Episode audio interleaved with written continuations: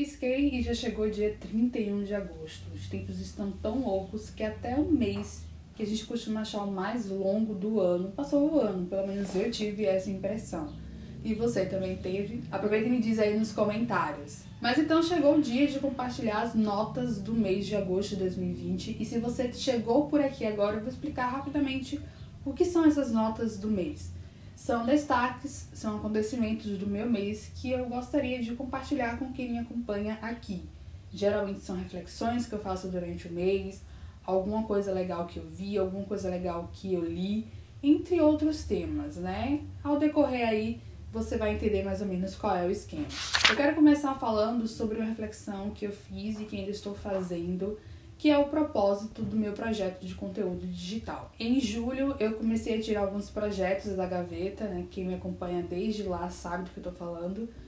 E eu comecei a repensar o que eu queria realmente com esse projeto. Na verdade, esse é um processo de, de autoconhecimento que envolve várias áreas da vida, mas falando aqui em relação ao projeto de conteúdo, muitas mudanças estão acontecendo desde o início do ano, aliás, já tem um tempinho, mas digamos que agora essas mudanças estão sendo estruturadas, estão sendo pensadas, começando a profissionalizar mais o meu conteúdo. Eu acho que esse também é um dos objetivos é, principais. O que tem acontecido é que eu tenho me visto e me visualizado cada vez mais enquanto uma produtora de conteúdo da área de desenvolvimento pessoal e não apenas uma booktuber, como eu já tive a intenção de ser, e não apenas como um um produtora de conteúdo da área acadêmica, que é também um dos temas que eu trato aqui.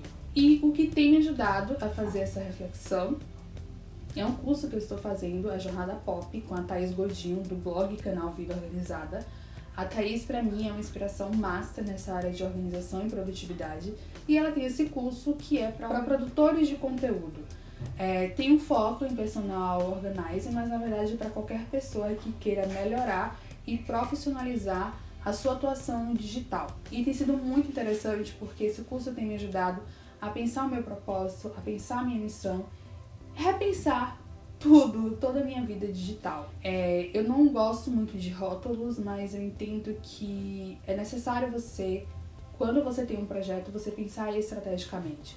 Porque pensar, pensar estrategicamente é o que vai fazer com que você leve esse projeto adiante, que você tenha um foco, você saiba quais áreas né, de atuação você gostaria de atuar, ou qual área de atuação você gostaria de atuar, quais são os temas, né, os nichos, os subnichos relacionados a essa área que você gostaria de, de atuar, e também de que maneira você pode e quer se comunicar com o público, e também como o digital é frenético, muda a cada dia, a cada instante tem uma novidade pensar estrategicamente também ajuda a você refletir se deve ou não entrar naquela rede social que surgiu, se deve ou não participar da rede social do momento. Porque às vezes a gente quer ir na onda e talvez ir na onda a gente só vai estar investindo tempo e energia numa onda que o nosso público e o nosso propósito não estão lá de alguma maneira. Pensando nisso tudo e também pensando na proposta do que eu quero fazer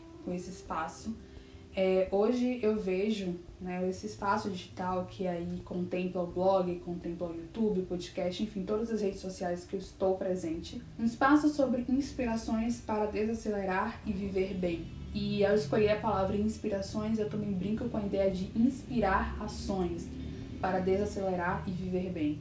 Aqui eu quero compartilhar as minhas vivências e os meus conhecimentos nessa jornada em busca de viver melhor, de viver com mais significado, de viver com menos estresse em um mundo tão acelerado. É, em viver, de tentar buscar viver de forma leve e mais significativa nesse mundo contemporâneo que é maravilhoso, mas tem inúmeros desafios. Então, sendo assim, o projeto de conteúdo digital JG é um espaço sobre inspirações para desacelerar e viver bem. Eu comento sobre leituras para desenvolvimento pessoal, leituras para a formação de consciência crítica e leituras para lazer, porque eu acredito no poder da leitura para transformar as nossas práticas diárias, o nosso modo de viver, o nosso modo de enxergar o mundo, nosso modo de estar no mundo. Eu acredito muito nesse poder da leitura, nesse poder transformador da leitura. Eu compartilho dicas de organização e produtividade para a vida pessoal, para estudos e para home office. Eu faço recorte de estudos porque eu me considero uma eterna estudante. Eu gosto muito de conhecer coisas novas, eu sou bastante curiosa. Então tem sempre um tema que me chama atenção, um tema que eu gosto de estudar, de pesquisar sobre. estou sempre envolvida com questões do tipo. E eu faço recorte de home office porque é, pensando na área de trabalho, na área profissional, essa é a minha realidade atual. Então eu preciso falar do lugar de onde estou também, né? Eu escrevo crônicas porque eu amo escrever crônicas, porque eu amo escrever. E eu digo que escrevo crônicas porque eu acredito que crônica é um gênero mais aberto, um gênero mais livre para você deixar a escrita fluir sem muito rótulo, apesar de ter rótulo de crônicas, né? E também porque muito do que eu escrevo vem do que eu observo, do cotidiano, do mundo, da vida.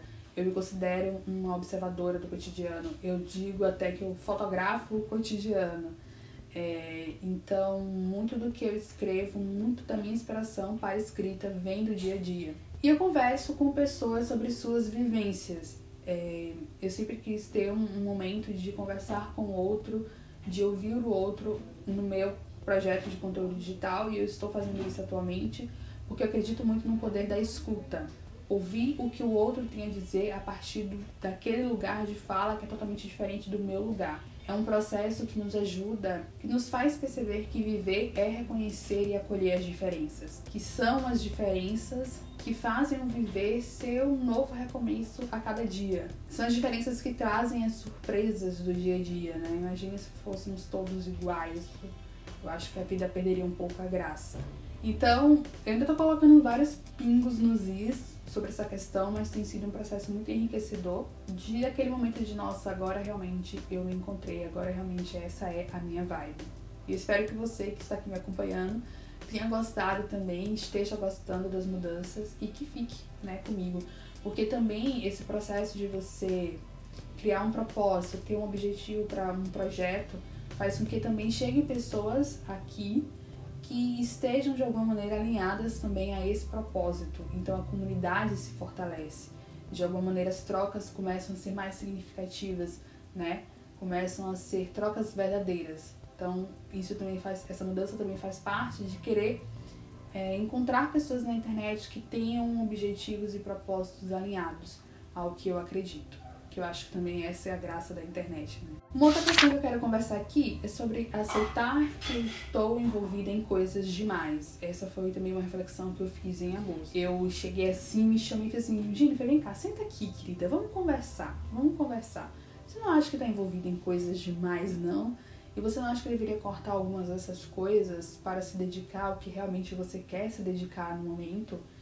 E como diz aqui na Bahia, me chamei na chincha real.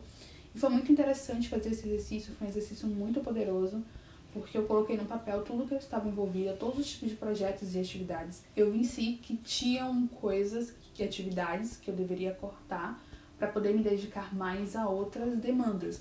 E aí essas demandas eram demandas externas, né? Tipo, nossa, eu deveria estar realmente focando muito mais nesse projeto aqui do que estar me envolvida com essa atividade aqui que está me, me, puxando um certo tempo. E também as demandas internas, né? Que são aqueles, aquele desejo de se dedicar mais e melhor para um determinado projeto pessoal que no meu caso é esse projeto aqui. E eu não esperei chegar um novo mês. Naquele momento que eu fiz o processo, esse exercício, eu comecei a cortar atividades, sair de projetos, já comecei a aplicar essas mudanças porque eu realmente vi que não dava mais para esperar, sabe?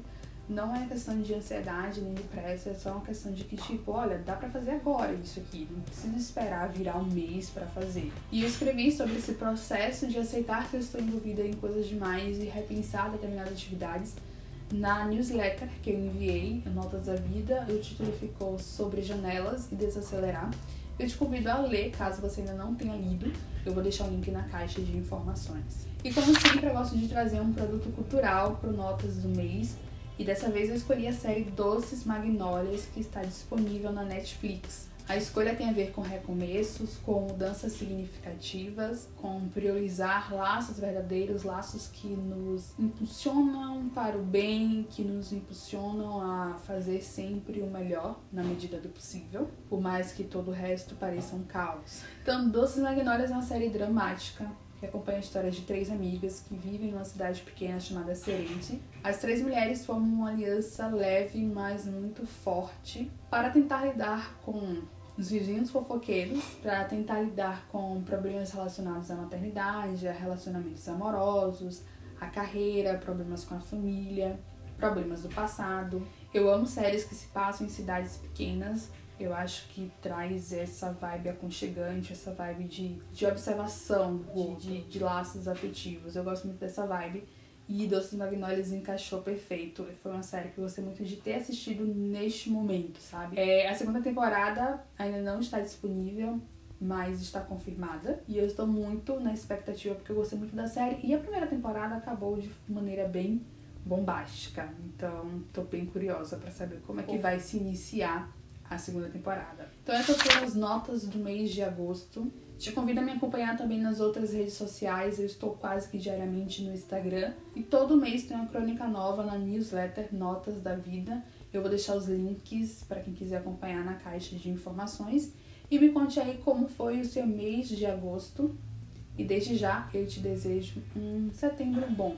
Estamos passando por tempos difíceis, mas a gente precisa aprender a conviver, sobreviver a tudo isso. E é um processo de um dia de cada vez mesmo. Então, um bom setembro para você. Obrigada por acompanhar. Até a próxima. Beijão. Tchau.